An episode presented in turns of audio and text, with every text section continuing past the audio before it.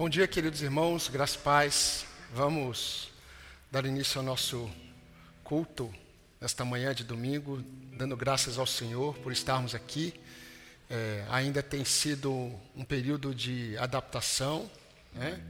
É, nós continuamos não acostumados com o que estamos experimentando, né? não é para ser assim, não é para é, ter esse silêncio antes do culto, né? Nós deveríamos estar nos cumprimentando, nós deveríamos estar nos abraçando, mas nós cremos que o Senhor também está no controle é, desse descontrole dos homens. Né?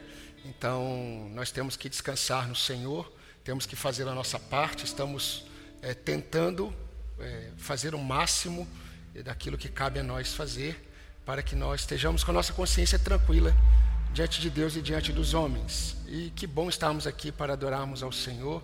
Agora, pela bondade de Deus, conseguimos mudar o horário.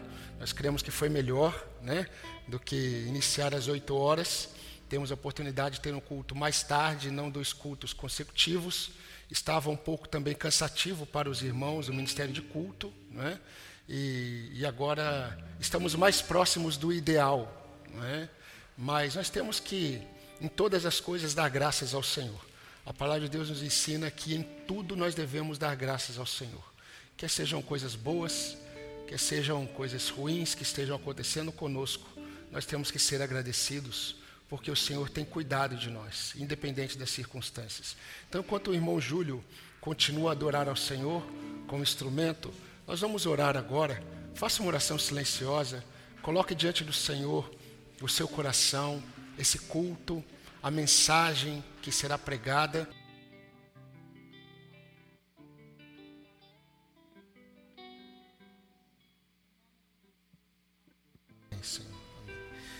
Queridos, nós vamos fazer a leitura do Salmo 5, Salmo de número 5, um salmo de Davi.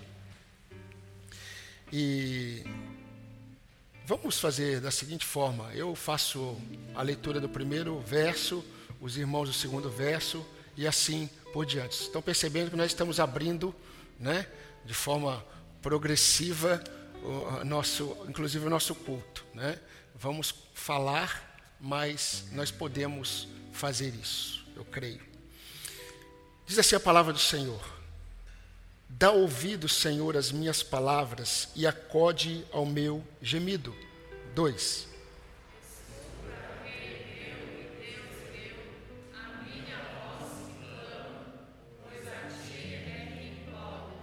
De manhã, Senhor, ouves, ouves a minha voz, de manhã te apresento a minha oração e fico esperando.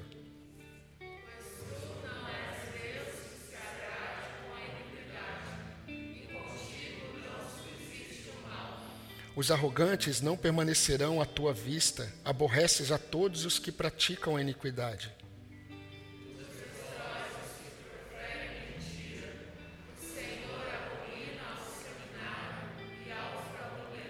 Todos juntos os sete. Porém eu, pela riqueza da tua misericórdia, entrarei na tua casa e me prostrarei diante do teu santo templo no teu temor. Eu quero fazer a leitura do Salmo 9. Salmo 9, apenas os versos 1 e 2, um outro salmo de Davi. Louvar-te-ei, Senhor, de todo o meu coração, contarei todas as tuas maravilhas. Alegrar-me-ei e exultarei em ti, ao teu nome, ó Altíssimo, eu cantarei louvores. E nós vamos fazer exatamente isso que Davi, ele com certeza fazia e fez. Então vamos nos colocar em pé e vamos nesse momento cantar louvores ao Altíssimo, ao nosso bom Deus.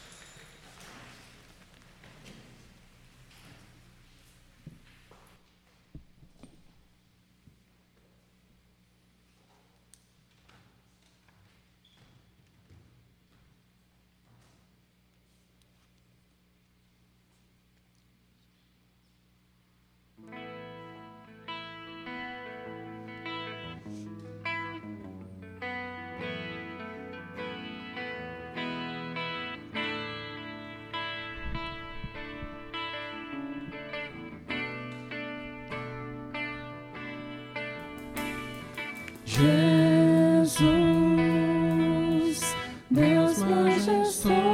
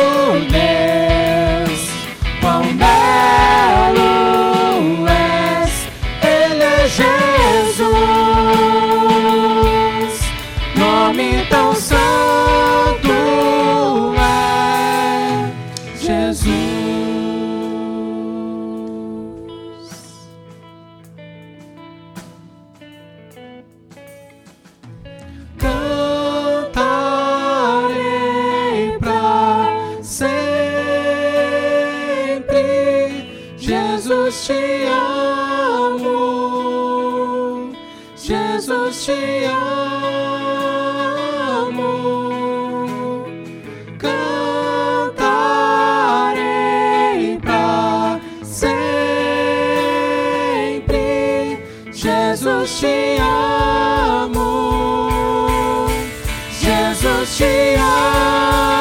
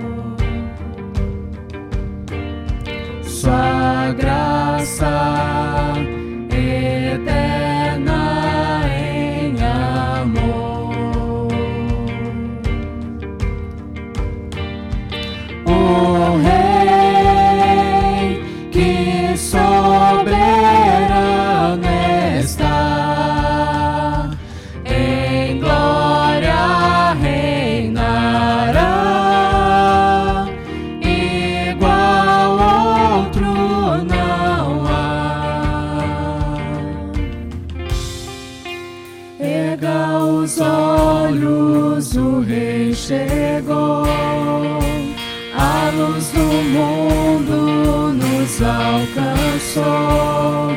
Não há um nome igual, não há um nome igual.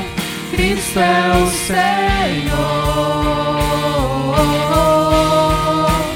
O invencível reinando está. Montes se prostram para o adorar.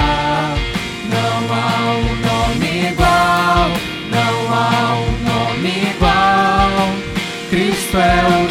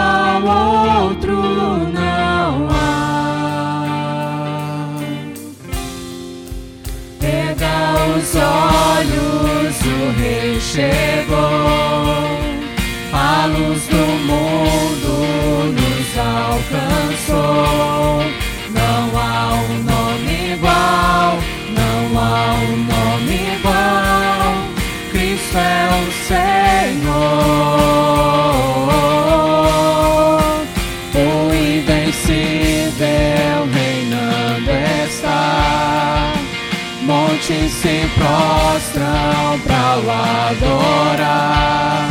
Não há um nome igual, não há um nome igual. Cristo é o Senhor.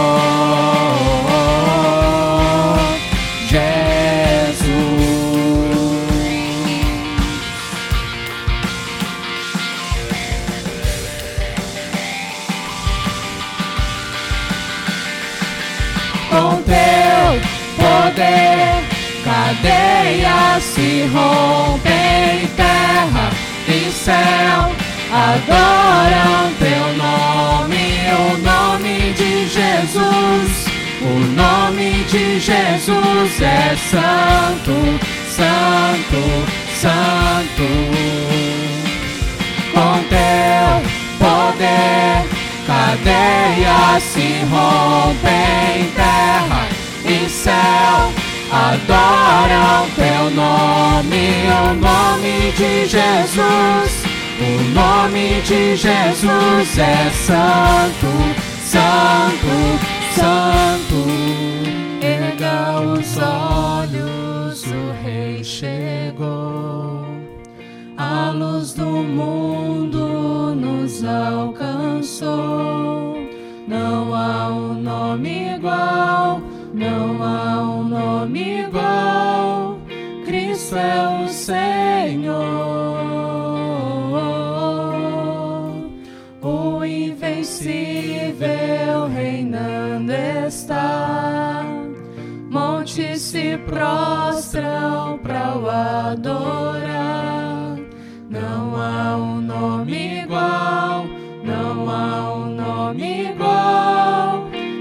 É o Senhor.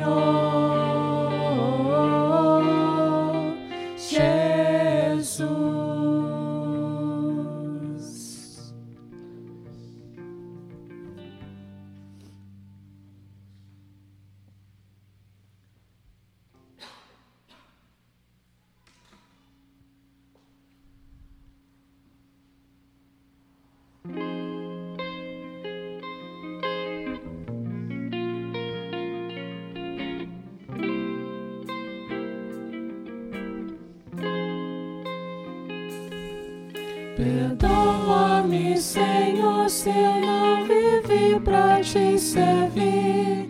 Sem meu agir, o teu amor também não refleti. Perdoa-me, Senhor, sem teu caminho não segui. Se falhas cometi, se tua doce voz não quis ouvir. Escuta minha oração, Senhor.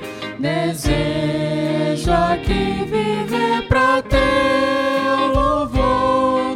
Ensina-me a te ouvir e com amor servir. E os santos passos teus aqui seguir.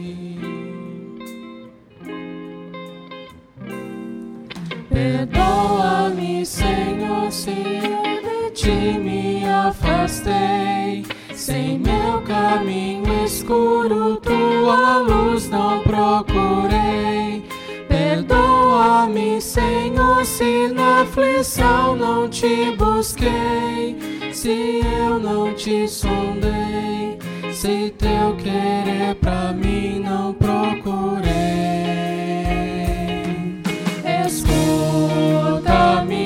Minha oração, Senhor.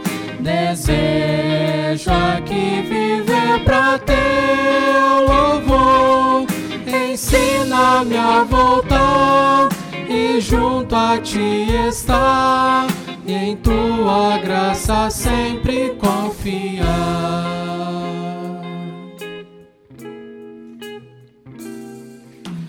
Perdoa-me, Senhor, se frutos eu não produzi. Se indiferente a tudo a missão eu não cumpri. Perdoa-me, Senhor, se os campos brancos eu não vi.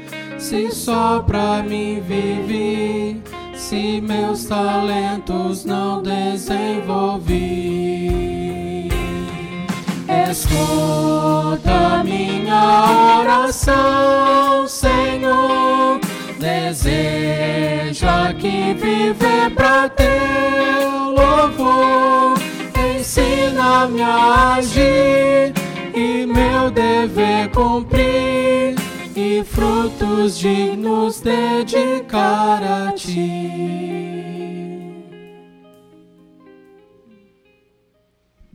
Igreja pode sentar. Que bênção podemos cantar louvores ao Senhor, refletir nas músicas que nós cantamos, nas orações que nós ouvimos, não é? e tudo que nós falamos até agora tem a ver com a nossa fé, tem a ver com aquilo que nós cremos, e nós é, fizemos isso uma, a uma só voz. Né? Por isso que é, nada como uma igreja reunida. Né? Porque a igreja reunida nós podemos ouvir a voz dos irmãos, podemos dizer amém e podemos também juntos é, testificar e anunciar a nossa fé em Jesus Cristo. Agora é um momento que para nós também é um momento muito salutar, muito importante. Eu creio que é um momento crucial do culto, né? que é o momento em que nós paramos para ouvir a palavra de Deus. Mas a palavra de Deus ela só é ouvida quando a palavra de Deus é exposta. E eu, como pastor dessa igreja, eu creio piamente nisso. Se eu falar de mim mesmo, os irmãos nunca serão alimentados. Agora, quando a palavra de Deus ela é exposta, eu creio que o Senhor edifica a sua própria igreja. E tudo aquilo que nós cantamos até agora, tudo aquilo que nós falamos até agora tem a ver com o sermão que o Senhor nos deu para este dia, não é? Tanto vocês agora pela manhã, quanto para os irmãos na parte da noite. Nós temos refletido nesse período, nesse retorno, no Evangelho de Lucas, capítulo 14, numa das narrativas, numa das maiores narrativas é, da Bíblia. É? Então vamos abrir em Lucas 14.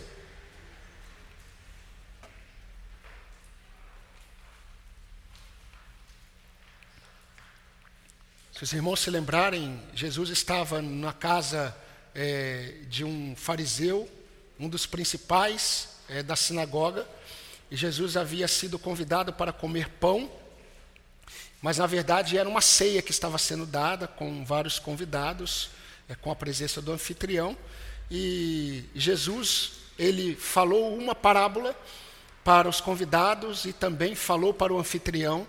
E logo depois, na segunda parábola, Jesus, ele, após a afirmação de um dos convidados, Jesus ele expõe a parábola do banquete da grande ceia que nós vimos no domingo passado. Mas hoje nós vamos continuar no texto. Gostaria que você me acompanhasse a partir do versículo 24, porque é uma sequência. E você pode desconsiderar mais uma vez o título que está aí na sua Bíblia, é, As Condições para Ser Seguidor de Jesus. Tá? Para você não perder o entendimento do texto. Vamos a partir do versículo 24. Porque digo a vocês que nenhum daqueles homens que foram convidados provará a minha ceia. Grandes multidões acompanhavam Jesus. E ele, voltando-se, lhes disse: Se alguém vem a mim e não me ama mais do que ama o seu pai, a sua mãe, a sua mulher, os seus filhos, os seus irmãos e suas irmãs e até a sua própria vida, não pode ser meu discípulo. E quem não tomar a sua cruz e vier após mim, não pode ser meu discípulo. Pois qual de vocês, pretendendo construir uma torre, não se assenta primeiro para calcular a despesa e verificar se tem os meios para concluir? Para não acontecer que, tendo lançado os alicerces e não podendo terminar a construção, todos os que a virem zombem dele, dizendo: Este homem começou a construir e não pôde acabar. Ou, qual é o rei que, indo para combater outro rei, não se assenta primeiro para calcular se com dez mil homens poderá enfrentar o que vem contra ele com vinte mil? Caso contrário, estando o outro ainda longe, envia-lhe uma embaixada pedindo condições de paz. Assim, pois, qualquer um de vocês que não renuncia a tudo o que tem não pode ser meu discípulo. O sal é certamente bom, mas se o sal se tornar insípido, como lhe restaurar o sabor? Não presta, mas nem para a terra, nem para o monte de estrume ou adubo. Lançam-no fora. Quem tem ouvidos, para ouvir, ouça. Queridos, quando nós pensamos na nossa salvação, nós temos que ter em mente que nós somos uma obra inacabada. Isso tem que estar claro na nossa mente. Nós somos uma obra inacabada. O Senhor iniciou uma obra em nós e o Senhor está agindo em nós e essa obra ela só terminará com a volta do nosso Senhor, mas tudo isso está dentro do plano eterno de Deus.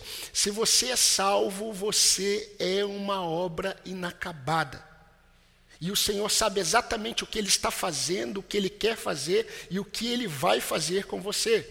Assim como uma criança, quando nasce, ela depende é, do alimento, ela depende do cuidado, ela depende da educação, ela depende da família, ela depende de recursos para crescer, assim também nós. quando nós nascemos em Cristo, nós necessitamos de muitas coisas para sermos aperfeiçoados, para crescermos, para amadurecermos. E o Senhor está fazendo isso conosco. O Senhor está conduzindo os seus ao amadurecimento.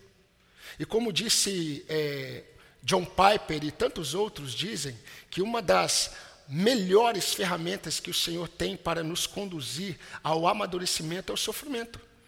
Porque o sofrimento é uma bela um belo instrumento do Senhor que ele usa para tirar de nós o apego a este mundo e criar em nós um apego a ele mesmo.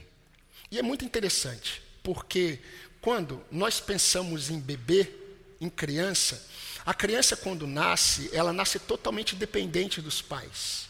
Totalmente. Se a criança vai ao banheiro, ela precisa chamar o pai para cuidar dela lá no banheiro. E os pais vão criando os filhos para uma fase de independência, porque eles também no futuro precisarão conduzir uma família. Esse é o propósito de Deus. Já ensina o seu filho que é, Deus deu o seu filho a você para que você o capacite, o amadureça em Cristo para conduzir uma nova família para a glória de Deus. É? Mas a criança, ela nasce totalmente dependente de, dos seus pais, dos recursos, e ela vai crescendo até uma maturidade. Só que nessa maturidade da criança, que já agora já é um adulto, ela se torna independente dos seus pais. Em Cristo é o, é o contrário. Quando nós nascemos de novo, nós nascemos totalmente independentes de Deus e totalmente cheios de nós mesmos. E o processo de maturidade é um processo que nos torna cada vez mais dependentes do Senhor e independentes de nós mesmos. Então o caminho é inverso. Então nós precisamos entender que não é por um acaso que a obra principal do Espírito Santo, quando ele é, age na vida de um homem, de um pecador, é conduzir esse pecador ao reconhecimento de quem ele é e de quem Deus é. É a primeira obra do Espírito para que nesse homem haja o arrependimento.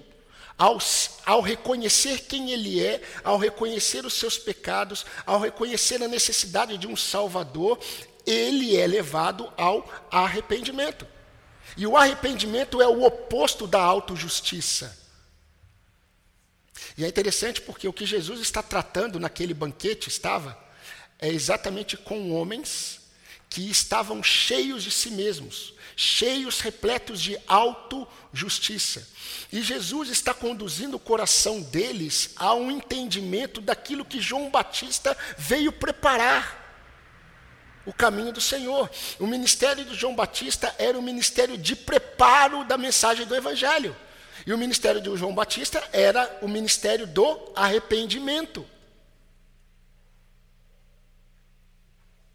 Por isso que muitos, lá em Atos, eram perguntados: Você recebeu qual batismo? E alguns diziam: O do João. Porque eles receberam o batismo do arrependimento, mas eles não conheciam o batismo do Espírito Santo, que nada tem a ver com o que muitos dizem por aí. Mas vocês estão percebendo a obra do Senhor no coração do homem, na vida do homem? Porque Deus sabe que o arrependimento é o oposto da autojustiça. Aquele que está cheio de si mesmo, ele não se arrependerá. Por isso que as três parábolas que virão no capítulo 15, Jesus ele vai focar esse entendimento de arrependimento. Justos que não se arrependem, não precisam de arrependimento, e pecadores que entendem que precisam de arrependimento. Foi exatamente isso que Jesus tratou. Agora eu vou ler com você novamente o que eu li no domingo passado em Lucas, capítulo 7, de 29 a 30, sobre os fariseus. Isso, diz assim a palavra de Deus. Lucas 7, 29 a 30. Todo o povo que o ouviu e até os publicanos reconheceram a justiça de Deus, tendo sido batizados com o batismo de João. Isso é, batismo de arrependimento. Mas os fariseus, intérpretes da lei, rejeitaram os propósitos de Deus para eles, ou os desígnios de Deus, não tendo sido batizados por João. Por que, que eles não foram batizados por João? Porque eles não se arrependeram. Mas por que, que eles não se arrependeram? Porque eles estavam repletos de autojustiça. E Jesus está tratando isso. Domingo passado, nós terminamos, né, nós estávamos falando domingo passado sobre aquele provérbio hebreu, que os fariseus se esqueceram, os hebreus se esqueceram sobre a erva. Estão lembrados? Estão lembrados do domingo passado? Então nós terminamos é, domingo passado com a seguinte expressão: não desperdice, não desperdice o seu tempo buscando a glória da erva que seca, mas busque a glória daquele que tem uma palavra e daquele que é permanente. Porque nós estávamos falando exatamente do que Jesus estava tratando na parábola do banquete ou da grande ceia. Queridos, nós podemos afirmar o seguinte, que se o arrependimento ele é o ponto inicial da fé, o autoesvaziamento é o início de um processo progressivo para a caminhada com Cristo. Eu vou repetir. Se o arrependimento é o ponto inicial da fé em Cristo, o autoesvaziamento é o início de um processo progressivo para a caminhada de Cristo. E aí nós temos que trazer uma outra afirmação. Se o arrependimento é uma obra inicial do Espírito Santo, o autoesvaziamento é uma marca evidente da permanência do Espírito na pessoa. Vocês entenderam?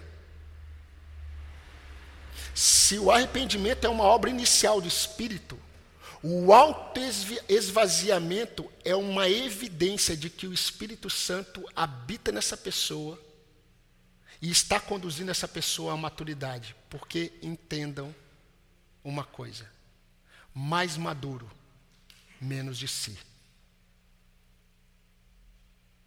Quanto mais amadurecemos em Cristo, menos de nós mesmos fica em evidência.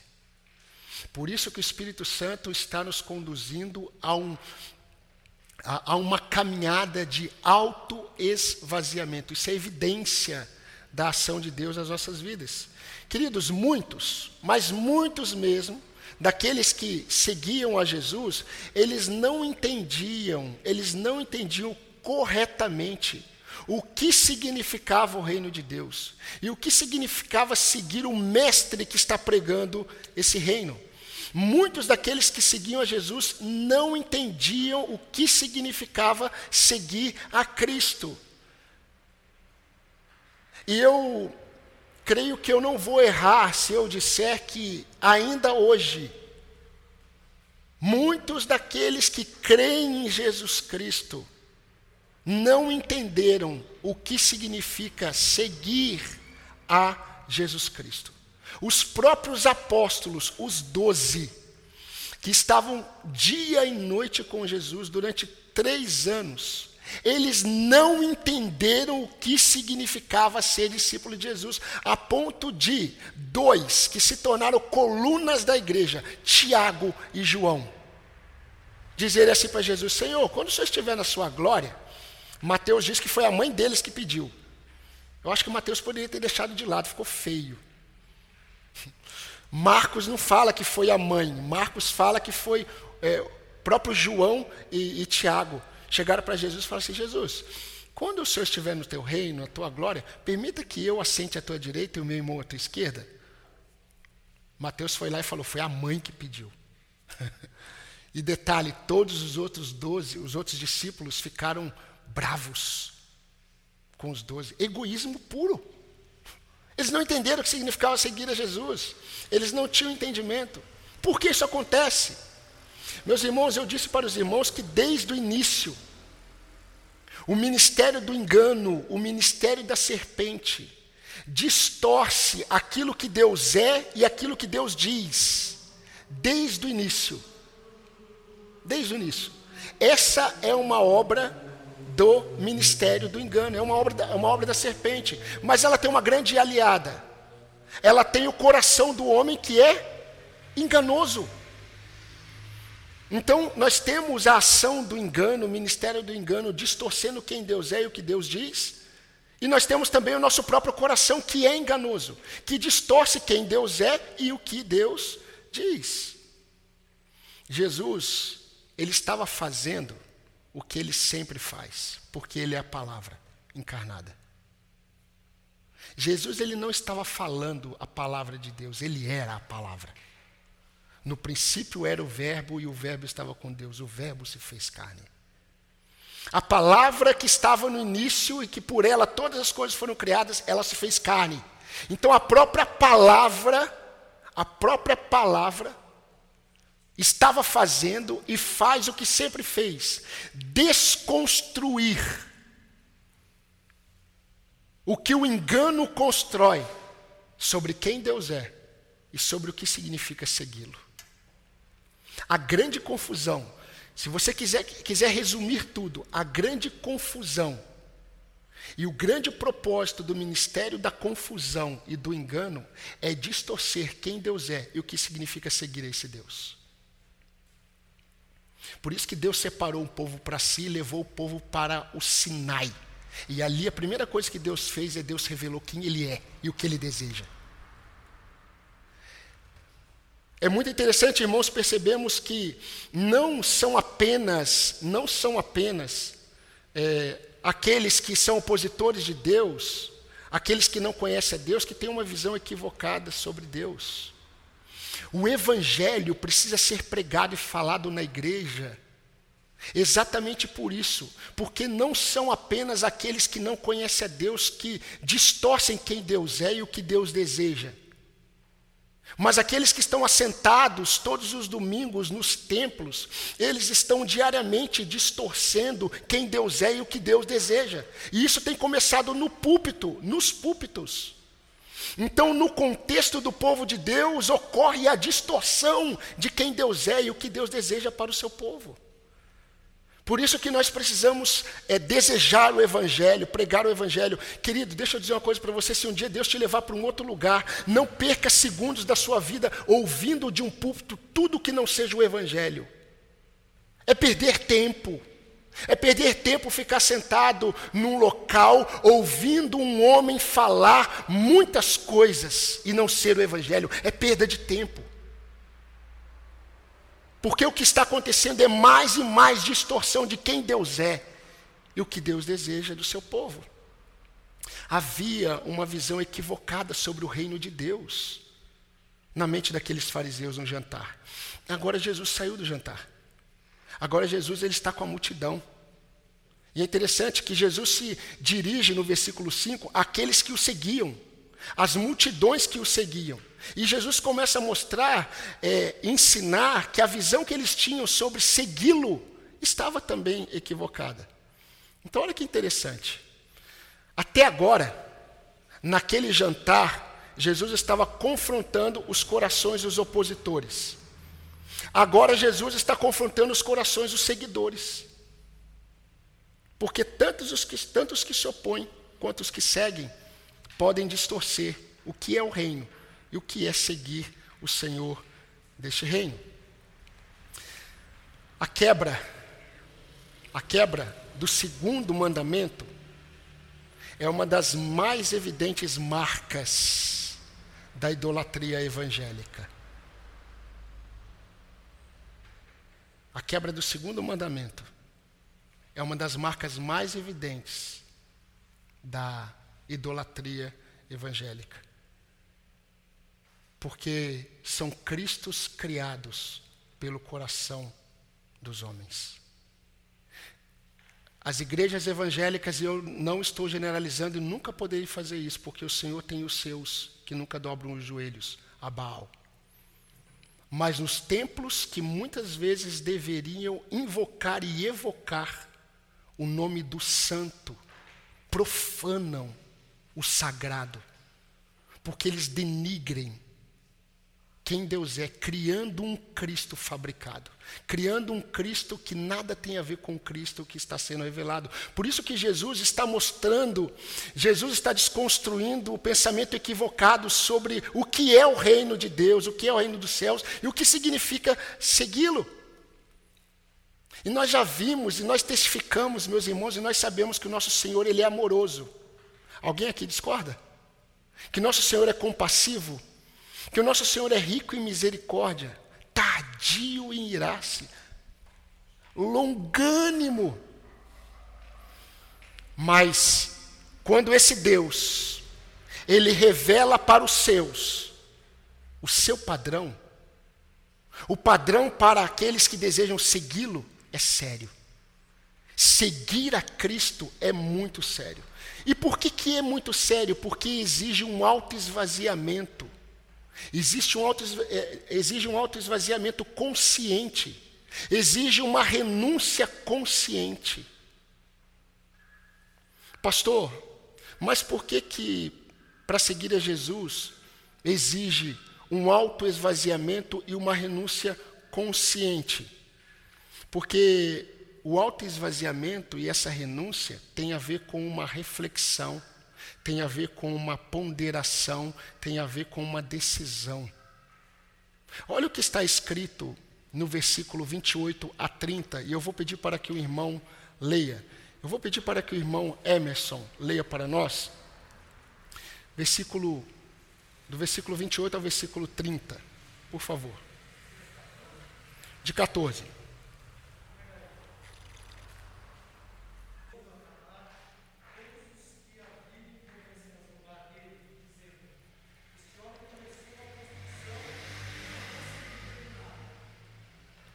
Obrigado, Emerson. Até aqui.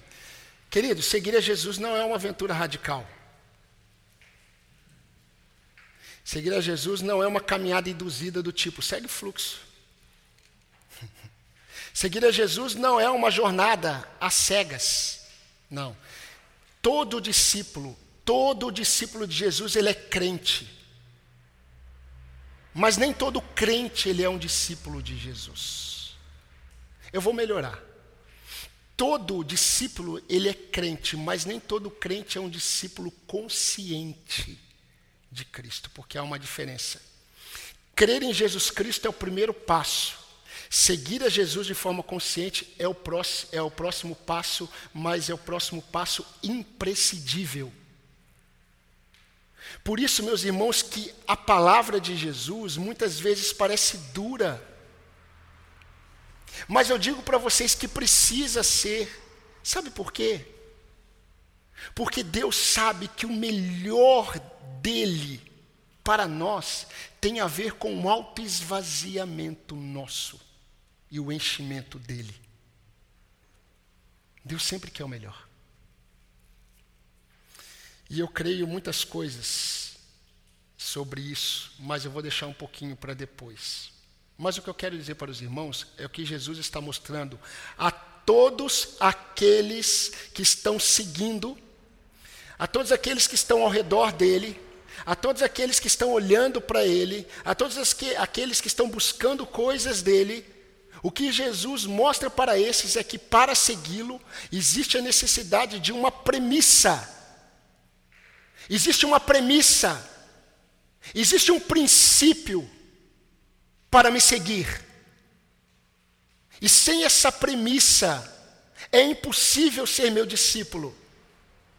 E essa premissa se chama renúncia. Renúncia. Essa é a premissa do discipulado de Cristo. Renúncia. Se alguém perguntar para você o que significa seguir a Cristo, significa renunciar. Você nunca será um marido bíblico sem uma renúncia. Você nunca será uma esposa bíblica sem renúncia. Você nunca será um filho, uma filha que pratica a palavra de Deus sem renúncia. Não há mutualidade em uma igreja sem renúncia. Renúncia é a premissa do discipulado de Cristo.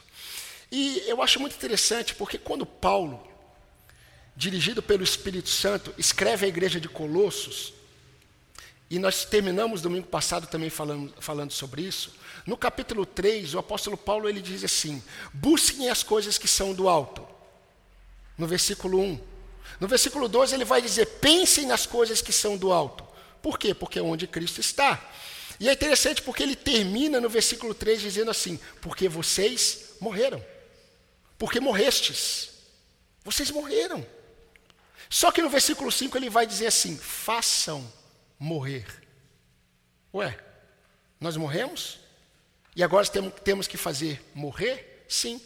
Porque todo aquele que segue a Jesus, ele morre na cruz com Cristo. Só que a partir do momento em que ele morreu na cruz com Cristo, ele precisa, nesse discipulado com Jesus, fazer morrer as características do velho homem, porque está acontecendo um autoesvaziamento. É o processo de que muitos chamam de santificação progressiva. E eu quero chamar nessa manhã de esvaziamento, autoesvaziamento progressivo, porque esse é o cerne o Senhor nos encontra cheios de nós. E o Espírito Santo está trabalhando na, na, igreja de Cristo para esvaziar os crentes deles mesmos. Porque eu não creio que quando o Senhor derramou o Espírito, ele gotejou. Eu creio que quando o apóstolo Paulo fala em Efésios, enchei-vos do Espírito, o entendimento lá é deixai-vos ser cheio, porque nós já estamos cheios do Espírito Santo. O Espírito Santo já foi derramado sobre nós. Qual é a questão? A questão é que ele não fica em evidência, porque estamos cheios de nós. Então, o Espírito Santo que foi derramado em nós, ele está produzindo em nós um alto esvaziamento. Esse é o discipulado de Cristo. Mas vamos observar, irmãos, eu creio que nós temos tempo para isso.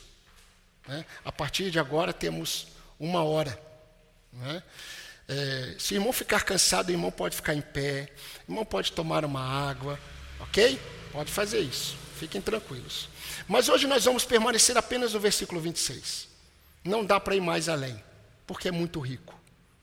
Nós vamos observar no versículo 26 que Jesus, ele mostrou que essa renúncia, ela possui aspectos práticos na vida daqueles que seguem a Jesus. Então, é, Jesus ele se dirige às multidões, no versículo 25, expondo a eles que para segui-lo, duas condições são necessárias. Duas condições.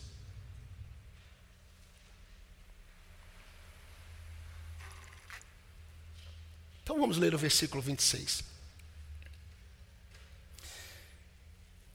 Versículo 25, Jesus está olhando, ele se volta para as multidões no 26 ele diz: Se alguém vem a mim e não ama mais, não ama mais do que se alguém vem a mim e não me ama mais do que ama o seu pai, a sua mãe, a sua mulher, os seus filhos, os seus irmãos e as suas irmãs, essa é a primeira condição. E como que nós podemos colocar isso numa frase afirmativa? nós podemos colocar da seguinte forma: todo aquele que segue a Jesus precisa, precisa estar disposto a renunciar os vínculos familiares que se opõem aos valores do reino. Todo aquele que segue a Cristo precisa renunciar vínculos familiares que se opõem aos valores do reino. Algumas versões tratam assim, descrevem a fala de Jesus assim: se alguém vem a mim e não aborrece, não pode ser meu discípulo. Tem outra versão mais antiga que diz assim: se alguém vem a mim e não odeia, olha só que, que dura para quem lê. Se alguém vem a mim e não odeia pai, e não odeia mãe, filho, filha, irmão e irmã, não pode ser meu discípulo. Meus queridos, nós precisamos entender algumas coisas. Precisamos entender o que está acontecendo. No período em que Jesus está caminhando, pregando o Evangelho, muitos estão seguindo a Jesus. Muitos. Mas olha que interessante, parece que o tempo não muda. O tempo, além de não parar, ele não muda. Porque os discípulos de Jesus, na época de Jesus, muitos queriam seguir a Jesus, mas colocando condições para Jesus. Jesus já estava ouvindo isso. Alguns, Lucas vai relatar isso, se eu não me engano, em Lucas capítulo 9, a partir do versículo 57. Jesus está lidando com discípulos. Jesus está lidando com seguidores, Jesus está falando assim: você vem, segue-me. E eles estão dizendo assim para Jesus: Senhor, eu te sigo, mas primeiro, deixe eu. Senhor, eu te sigo, mas primeiro permita que eu vá. Aqueles que estão seguindo a Jesus, eles estão seguindo, mas colocando condições para seguir. E é interessante porque na parábola lá em cima, que nós acabamos de, de ver domingo passado, vocês se lembram o que os convidados estavam falando para o anfitrião como desculpa? Eu vou, mas eu dei, o primeiro convite eu até falei que eu iria, mas eu preciso fazer isso. Discípulos que querem seguir a Jesus colocando suas próprias condições. Mas Jesus faz questão de deixar claro que para segui-lo existem condições, mas quem coloca é Ele. Não são os discípulos. E Jesus está de uma forma muito clara, deixando essas condições muito claras. Muito claras. E a condição de Jesus, querido, a, condições, a condição que Jesus está deixando, as condições que Jesus colocará tem a ver com a primeira tábua da lei. Por isso que eu gosto muito de ler as Escrituras na perspectiva das Escrituras. Porque quando nós lemos a Bíblia na perspectiva da Bíblia, a Bíblia explica a própria Bíblia. E Jesus não cria textos. Jesus ele vai para Moisés. Jesus ele vai para os cinco livros da lei. E a condição que Jesus coloca para aqueles que querem segui-lo tem a ver com a primeira tábua da lei. Amarás o Senhor teu Deus de todo o teu coração, de toda a tua alma, com toda a sua força. E Jesus é tão sábio que Jesus ele não apenas coloca uma condição de renúncia, Jesus diz o que deve ser renunciado.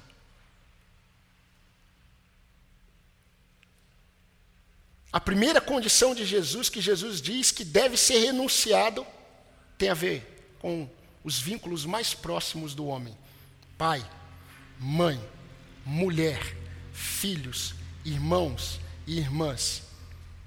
Em outras palavras, para vocês, para aqueles que querem me seguir, vocês precisam renunciar seus vínculos familiares quando esses se opõem a mim. Agora, será que Jesus está falando de abandonar os vínculos mais próximos para segui-lo? Será que Jesus está dizendo isso? Queridos, Jesus não está colocando, e deixa eu deixar muito claro, se você não entendeu, Jesus não está de, é, colocando uma condição de abandono, que nós devemos abandonar os entes queridos mais próximos. Jesus não está colocando uma condição de deixar de respeitar, de deixar de honrar, de deixar de cuidar. Mas eu vou ler na minha versão, na nova Almeida atualizada. Se alguém vem a mim e não me ama, mais. Porque, queridos, falando como pastor e como crente, porque como pastor eu vou fazer três anos, como crente, como eu já me deparei e como a gente se depara com crentes que renunciam à palavra de Deus por causa dos seus entes mais próximos. Agora deixa eu fazer uma pergunta para vocês que vocês não precisam responder, mas nós precisamos pensar para entendermos. Será que os ouvintes de Jesus, eles já tinham ouvido algo parecido? Será que essa condição que Jesus colocou, Jesus ele falou pela primeira vez, será que eles nunca ouviram isso? Eu vou dizer para vocês que mais uma vez Jesus ele vai para os cinco primeiros livros de Moisés. E eu quero ler para você, eu não vou ler tudo para não chocar muitos. Porque a palavra de Deus não deveria chocar. Mas eu sei que choca. Mas eu vou falar depois por que choca. Mas eu não vou ler o que choca. Deuteronômio 13, 6 e 8. Deus mandou Moisés escrever assim. Preste atenção e vejam se tem a ver com o que Jesus está ensinando. Deuteronômio 13, 6 e 8. Se teu irmão, filho de tua mãe, o teu filho ou a tua filha, ou a mulher do teu amor, ou o teu amigo que amas como a tua alma, te incitar em segredo, dizendo: Vamos, se vamos a outros deuses que não conheces, nem você, nem seus pais, dentre os deuses dos povos que estão ao redor de ti, os que estão perto e os que estão longe, desde uma a outra extremidade da terra, você dirá: Não concordo com você e nem te ouvirei. O texto continua. Você deve apedrejar até a morte esse seu ente querido.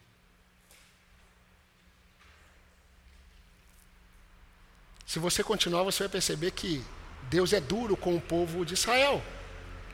Agora, olha que interessante, em Mateus, capítulo 10, 34 e 37, Mateus registrou Jesus dizendo assim: Não penseis que vim trazer paz à terra. Não vim trazer paz, mas espada. Eu acho que eu vou, se um dia eu for convidado para pregar numa grande igreja aí no culto à noite, eu vou pregar exatamente esse texto. Não vim trazer paz à terra, disse Jesus, eu vim trazer espada. Eu vim colocar divisão entre o homem e o seu pai, entre a filha e sua mãe, entre a nora e sua sogra. Eu vim fazer isso, porque os inimigos do homem serão da sua própria casa. Quem ama seu pai ou sua mãe mais do que a mim, não é digno de mim. Quem ama o seu filho ou sua filha mais do que a mim, não é digno de mim. Meus irmãos, agora deixa eu conduzir o nosso coração para algumas aplicações bem rápidas. E eu não sei se eu conseguirei é, na, é, trazer o próximo ensino, mas pode ser que sim. Por que será que Jesus colocou por que será que ele colocou a família como um possível objeto de amor superior a ele? Por que será que Jesus colocou a família como um possível objeto de amor superior a ele? Eu posso dar a resposta? Deus sabe que as bênçãos facilmente se tornam ídolos.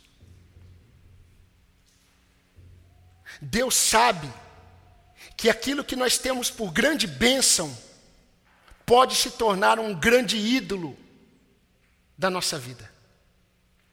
Deus sabe que um ente querido, uma esposa, um marido, filhos, filhas, mãe, pai, irmãos, irmãs, Deus sabe que esses podem induzir, podem induzir um discípulo ao erro. Deus sabe o que a mulher pode fazer com o marido. Ele sabia disso desde o Éden. Deus sabe como um esposo, por ouvir a esposa, ele pode ir contra os preceitos do Senhor. Deus sabe que quando um crente decide ser um discípulo de Jesus, ele poderá ter em seus entes mais queridos os seus maiores opositores.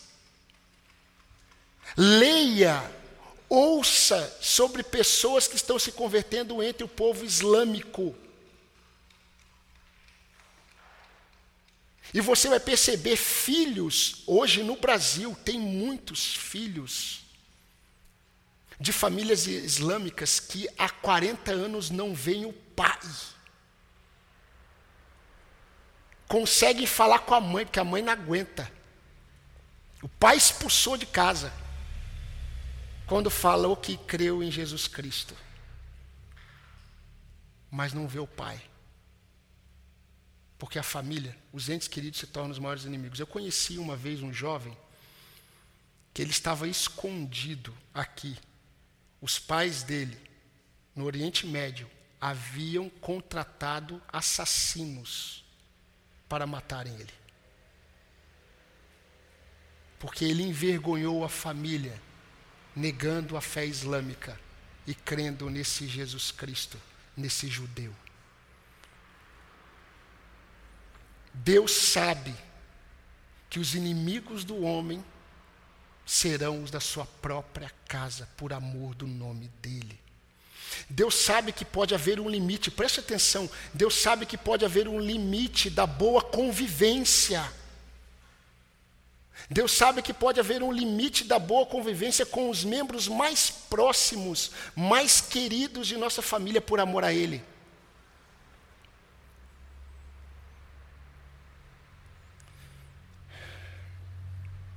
É, eu posso dizer uma coisa para você? A idolatria revestida, ela é muito sutil. Porque a idolatria revestida, ela é revestida com algo bom. E a família é uma bênção. A família é uma bênção de Deus.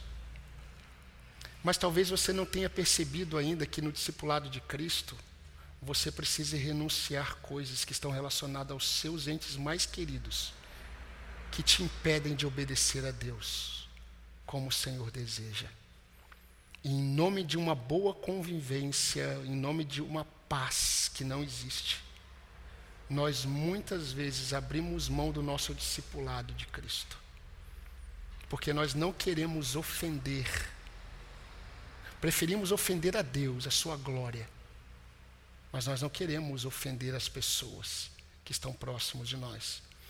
Então imagine, caminhando para o fim dessa aplicação, imagine que você, meu querido irmão, minha irmã, você que está aqui hoje, você estivesse presente naquela multidão ouvindo isso de Jesus. Sabe o que você deveria fazer? É assim aqui o que eu tive que fazer. Você deveria fazer o que eu tive que fazer quando eu estava estudando esse texto: avaliar. E eu precisei avaliar. Avaliar de forma consciente. É isso que Jesus está tá dizendo. Avaliar de forma consciente para ver se a minha caminhada com Cristo, para ver se a sua caminhada com Cristo está de acordo com Ele. Não de acordo com as suas condições de discipulado, mas de acordo com as condições dele. Então você precisa avaliar: será que o seu marido não se tornou um ídolo entre você e Jesus? Será que você não chegou ao ponto ou não chega ao ponto de desobedecer a Deus para satisfazer os desejos de sua esposa? Será que você não desobedece a Cristo para satisfazer a vontade de um filho ou de uma filha? Será que você não tem negociado a sua obediência a Jesus em troca da boa convivência com a sua própria família? Meus irmãos, quantos jovens eu já vi que trocaram o seu suposto amor por Jesus por causa de um relacionamento? trocar o seu suposto amor por Jesus por causa do seu currículo. Quantos? Quantos? Sabe o que Jesus deixou claro? Não pode ser meu discípulo. Não pode. Não podem. E a pergunta que nós temos que responder é: será que a bênção se tornou um ídolo para mim? Depende. Se você abre mão da sua obediência a Cristo para satisfazer os desejos do coração do seu ente querido, ele se tornou um ídolo para você. E detalhe, mais importante do que o Senhor. Se alguém vem a mim e não ama mais a, não ama mais a mim do que o seu pai, mãe, mulher, filhos, irmãos, não pode ser meu discípulo. Então, meu querido irmão, eu gostaria de deixar para você essa primeira lição com a seguinte é, lição bem prática. Se isso tem sido a sua realidade, busque a Jesus em quebrantamento e arrependimento. E ame mais a Jesus do que os seus entes queridos. Renuncie. Renuncie, se for preciso.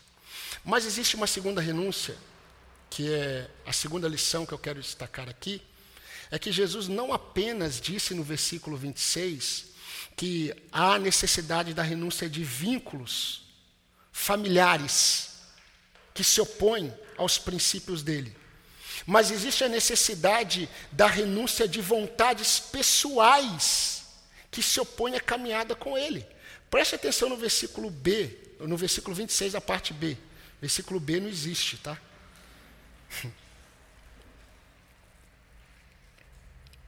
Jesus diz assim: sua mãe, sua mulher, os seus filhos, os seus irmãos, as suas irmãs e até a sua própria vida. Essa é a segunda condição. E até a própria vida. Olha como Jesus é sábio. Jesus sabe, meus irmãos, que nem todos os discípulos terão dificuldades em colocar o amor aos seus familiares em segundo plano. Jesus sabe. Não é todo mundo que tem um vínculo familiar assim a ponto de, não, eu vou desobedecer a Deus para poder agradar aqui minha filha, o meu filho, a minha esposa. Não. Tem gente que não tem, assim, não está preso. Tem discípulo de Jesus que não está preso aos vínculos familiares. Deveria estar um pouquinho mais. Mas não, tá, não teria dificuldade nenhuma. Ah, Jesus, isso é fácil. A primeira renúncia é fácil. Ah, então tá bom, mas até a própria vida. E eu acho impressionante como Jesus ele trata no mais profundo do coração. Porque Jesus está aqui com os líderes, ele estava com os líderes de Israel. E esses líderes de Israel, muitos deles não creram em Jesus, porque eles amavam mais o status da sinagoga, do sinédrio, do que a Jesus. Ele, eles amavam mais os outros e a si mesmos do que os próprios familiares. Querido, um fariseu, um escriba, para ser fariseu escriba, ele abandonava a família praticamente para viver aos pés de um mestre. Paulo viveu aos pés de Gamaliel, um dos, na verdade, o mais renomado fariseu da época. Paulo estava aos pés de Gamaliel. Então eles abandonavam famílias. Agora, quando Jesus diz, precisa renunciar à própria vida, essa é a premissa, renúncia. Primeiro, vínculos familiares e até a própria vida. Jesus está tratando o mais profundo do ser daqueles homens, daquelas mulheres, porque não existe um homem, não existe uma mulher na face da terra que não se ame o suficiente.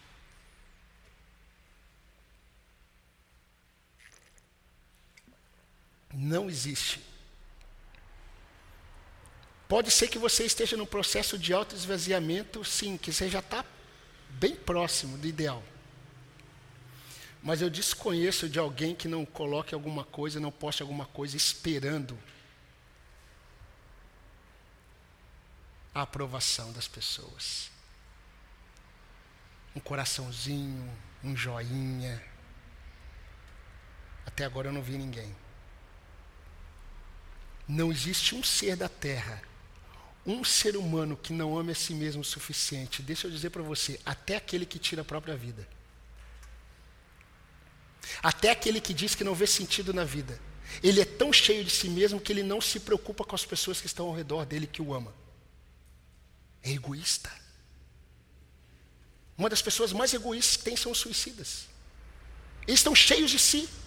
Ah, eu estou sem esperança, eu não creio em mim, eu não gosto de mim. Não, isso está acontecendo sim. Mas a verdade é que ele não enxerga que o que ele tem é muito amor a ele mesmo. Ele desconsidera todos aqueles que estão ao redor, ele desconsidera os pais, desconsideram é, as mães, os parentes, os amigos, os irmãos da igreja, eles são egoístas, eles não enxergam, eles acham que estão sendo totalmente, estão totalmente desanimados, por isso que precisa de uma confrontação bíblica, não estão cheios de si. Aqueles que se denigrem e se flagelam, eles estão fazendo isso por causa deles mesmos. Jesus sabe, Jesus é sábio, Jesus sabe que todo homem está cheio de si. Agora imagine os fariseus ouvindo isso. Os fariseus, eles eram homens que amavam a si mesmos. Você se lembra do jovem rico?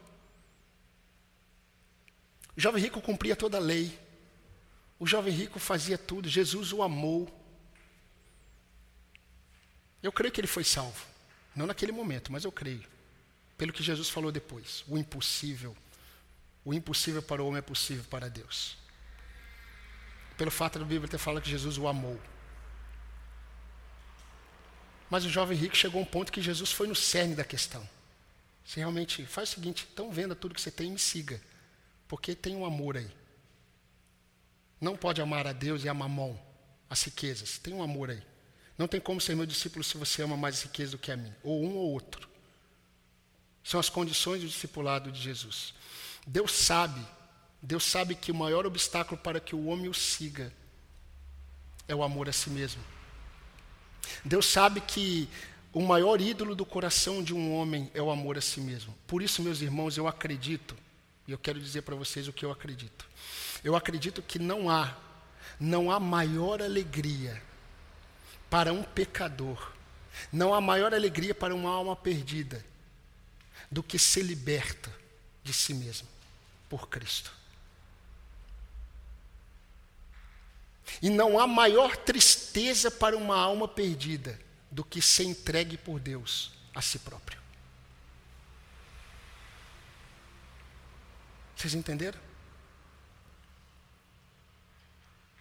Você quer ser feliz? Agora vamos falar aqui a linguagem do povo. Você quer ser feliz?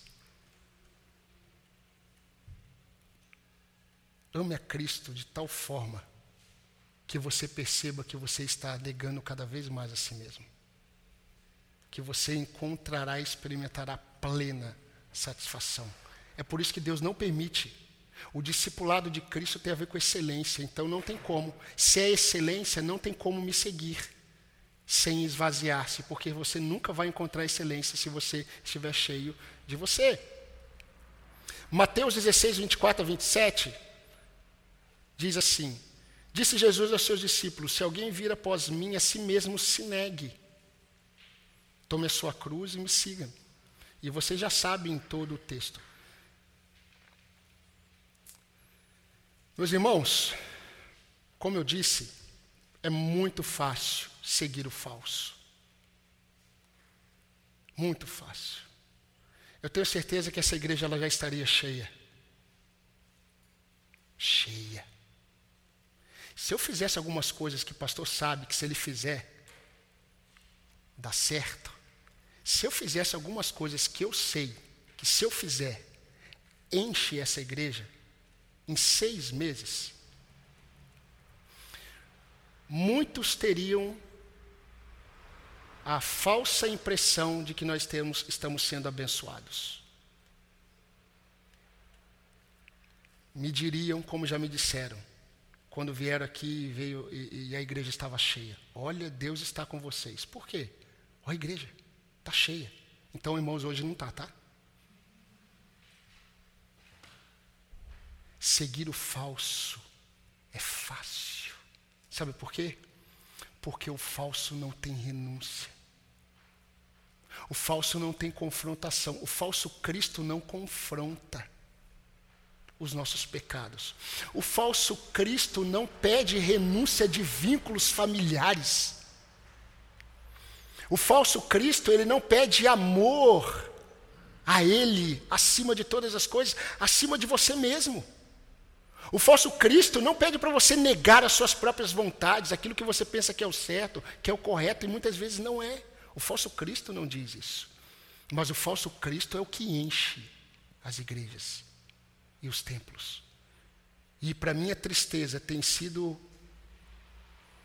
os, os, os cristos mais adotados pelo povo de Deus, espalhado pela face da terra, quando aqueles é, que deveriam seguir o povo de Deus para Cristo estão desejando encher os templos. Mas eu creio, eu não sei se você crê da mesma forma, eu creio que Abraão, ele tinha planos na terra da sua parentela. Eu creio. Ele era rico. Abraão tinha planos na terra da sua, da sua parentela e Deus disse assim: Abraão, sai. Sai da terra da sua parentela. Para onde eu vou, Senhor? Não, você não precisa saber para onde vai, você precisa só saber que você tem que sair. Basta saber isso, um passo de cada vez, apenas saia.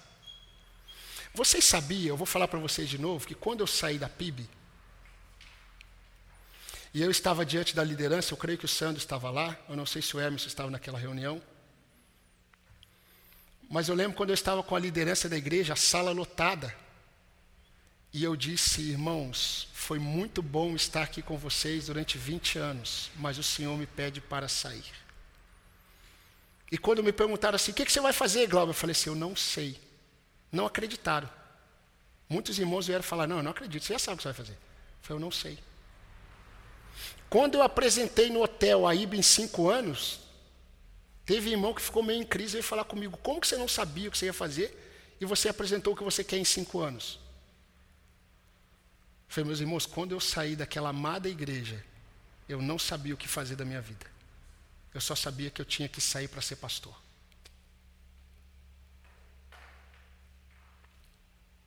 Tive que renunciar. Sabe qual seria o mais fácil? O mais fácil seria ficar.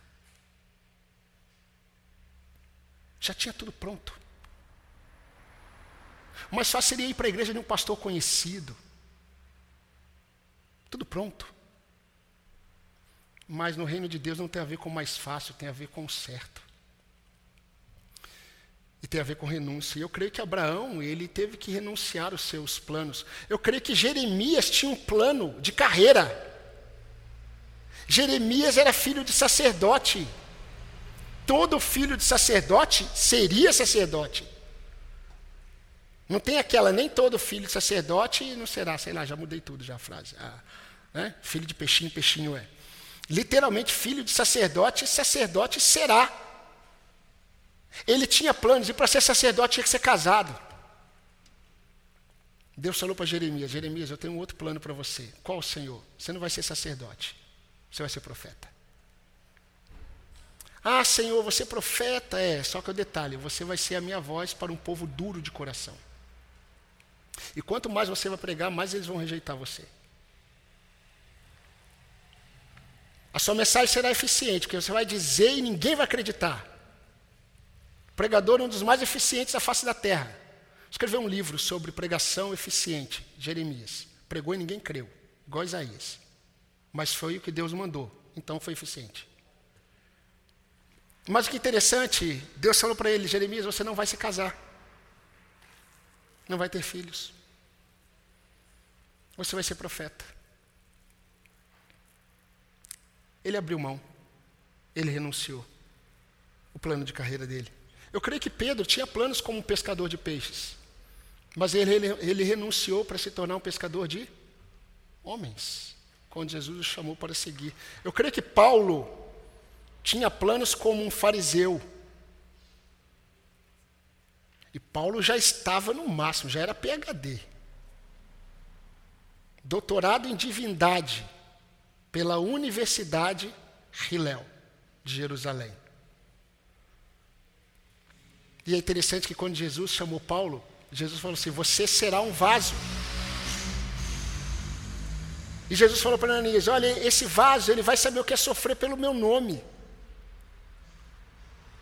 Renúncia. Aí quando você lê Paulo, Paulo diz assim: já não sou eu quem vive, mas Cristo vive em mim. Esse viver que agora eu tenho na carne, eu vivo pela fé no Filho de Deus que me amou e a si mesmo se entregou por mim. Em outras palavras, Paulo disse assim: como que eu posso não amar mais a Jesus? Como eu, como eu posso amar mais a mim do que a Jesus, se ele se entregou a si mesmo por amor a mim? Então eu não posso amar amar a mim mesmo. Já não sou mais eu quem vive, mas Ele vive em mim. E eu vivo pela fé nele. Então eu quero caminhar para o fim, meus irmãos, fazendo algumas perguntas para você. Será que você está disposto a renunciar às suas próprias vontades por obediência a Jesus? Será que você está disposto a renunciar ao seu estilo de vida por obediência a Jesus? Lembre-se, se o seu estilo de vida, se as suas vontades estão indo contra os princípios do Senhor, será que você está disposto a renunciar a um padrão que você estabeleceu como ideal, como correto, em obediência a Cristo? Porque aquilo que você estabeleceu como ideal talvez não seja o ideal do reino. E Jesus, Ele quer o melhor para você, Ele não vai permitir que você continue com esse ideal que não tem a ver com o ideal do reino sem confrontá-lo. Porque ele quer o melhor para você. Será que você está disposto a renunciar à sua própria vida por amor a Jesus? Eu estava ouvindo na rádio esses dias é, uma música e de repente eu mudei para ouvir uma notícia e eu vi uma vinheta. E a vinheta tinha uma mulher dizendo mais ou menos assim: os tempos mudaram. Os valores que você recebeu no passado não são para hoje. Arrependa-se de ter se arrependido. Viva o novo. Experimente o novo. Com aquela voz suave, uma voz feminina, falando para mulheres. Está falando para homens. Agora o que o mundo tem mais pregado? É exatamente isso. O que muitas igrejas têm pregado? Exatamente isso. Agora o que o Cristo verdadeiro tem pregado? Renuncie. Renuncie. A renúncia é um compromisso consciente de entrega total. Nós vimos aqui qual quem que vai construir uma casa e não calcula antes. Jesus está falando logo depois de dizer assim: você não pode me seguir. Você não pode me seguir se você não renunciar aos seus familiares que se opõem a mim e nem a você mesmo. O seu amor tem que ser superior a você e aos seus entes queridos. Porque quem que constrói uma casa e não pensa antes, não planeja, é algo consciente. Você tem que decidir. Não decidir em, em se você vai aceitar Jesus ou não. Aqui Jesus está falando para os discípulos. Decidir se você quer esse tipo de vida para você.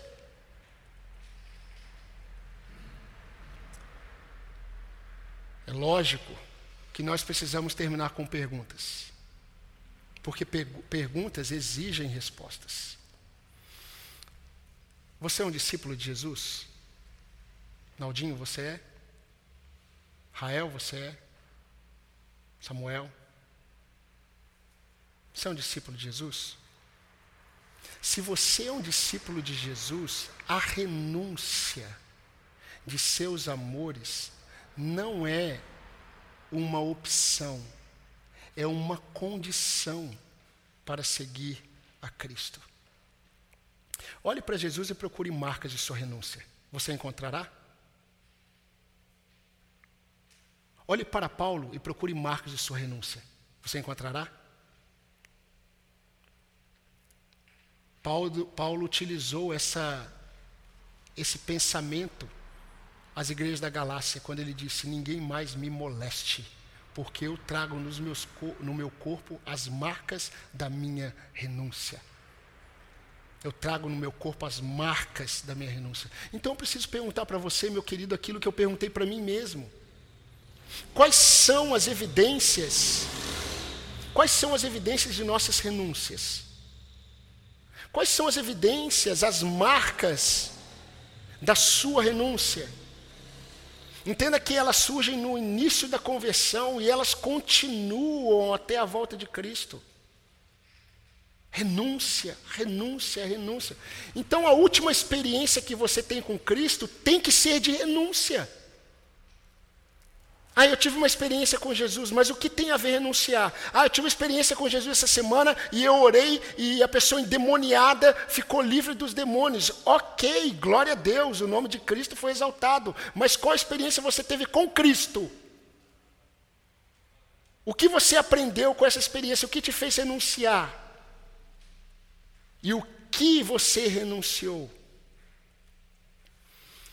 Apocalipse, eu quero terminar Apocalipse 12, 11 diz assim: Eles, pois, o venceram por causa do sangue do Cordeiro e por causa da palavra do testemunho que deram, e mesmo em face da morte, não amaram a própria vida. Ninguém pode seguir a Jesus se ele não estiver em primeiro plano. Não estiver. E hoje, sabe o que Jesus fez com a gente? Jesus fez com que nós olhássemos para o nosso coração e os nossos entes mais queridos. Jesus nos fez olhar para o nosso coração e olhar para o amor que temos por nós mesmos. Até que ponto temos renunciado esses amores por amor a Jesus? Ou será que temos renunciado nosso amor por Jesus por causa desses amores? Pense nisso. Coloque isso diante do Senhor. E eu creio que talvez para muitos foi para mim. Eu creio que talvez para muitos essa mensagem seja um redirecionamento para o Calvário. um redirecionamento para o Calvário, um chamado para a crucificação do eu e a exaltação de Cristo. Amém, meus irmãos. Eu convido você a baixar sua cabeça, vamos orar ao Senhor e vamos terminar louvando ao nosso Deus. Senhor, nosso Deus, nosso amado Pai, nós glorificamos o Teu nome pela Tua palavra. A Tua palavra, Deus, ela não vem de encontro apenas às nossas necessidades. Porque muitas vezes, ó Deus, nós temos um entendimento de necessidades que não são tão necessárias. Mas, ó Deus, a tua palavra vem de encontro àquilo que nós não sabemos, muitas vezes, que é necessidade, ou que são necessidades mas o Senhor sabe. Ó Deus, e nós glorificamos o teu nome, porque não há nome igual. Nós glorificamos o teu nome porque nessa manhã o Senhor nos redirecionou para o Calvário. O Senhor nos redirecionou para a mensagem da cruz. O Senhor nos redirecionou para a mensagem do Evangelho. O Senhor nos direcionou, ó Deus, para o que é sermos discípulos do Senhor. Não basta crermos em Ti, nós precisamos seguir nas condições que o Senhor nos deixou. Ó Pai, eu quero pedir a Deus que o Senhor complete essa obra no coração dos meus irmãos e também, ó Deus, no meu coração. Agora, Deus, receba a nossa adoração nesse nosso último cântico desta manhã e que enquanto cantamos, nós possamos ser também instruídos, santificados pelo Teu Espírito Santo. São bênçãos, ó Deus, que eu te peço e ainda, Senhor se alguém aqui que não tem o Senhor como o seu Salvador e o seu Senhor e Mestre, que o Senhor se revele, ó Deus, a essa pessoa como Salvador, que o Senhor se revele como o Senhor, ó Deus, e que essa pessoa saia daqui, ó Deus, transformada pelo poder do Senhor. São bênçãos que eu te peço no nome de Jesus Cristo, nosso Salvador. Amém. Irmãos, vamos colocar em pé, vamos adorar ao Senhor mais uma vez.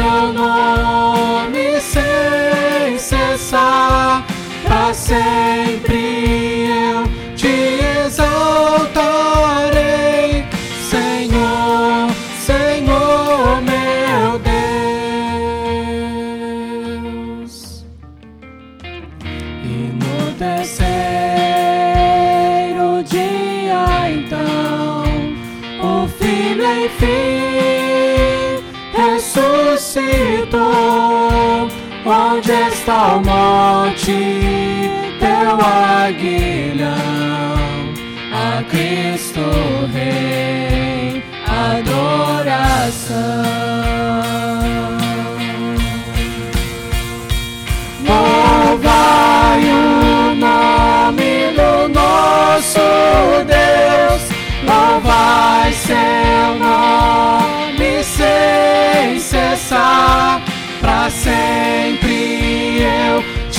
exaltarei, Senhor.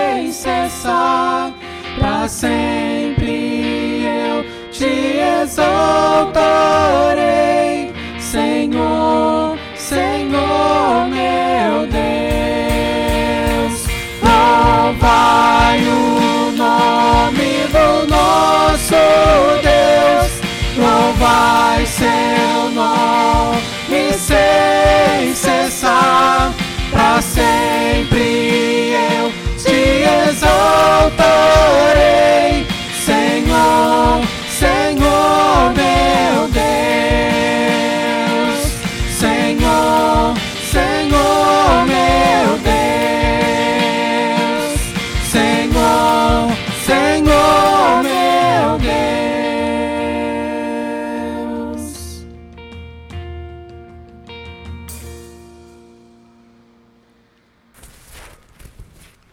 irmãos podem se sentar.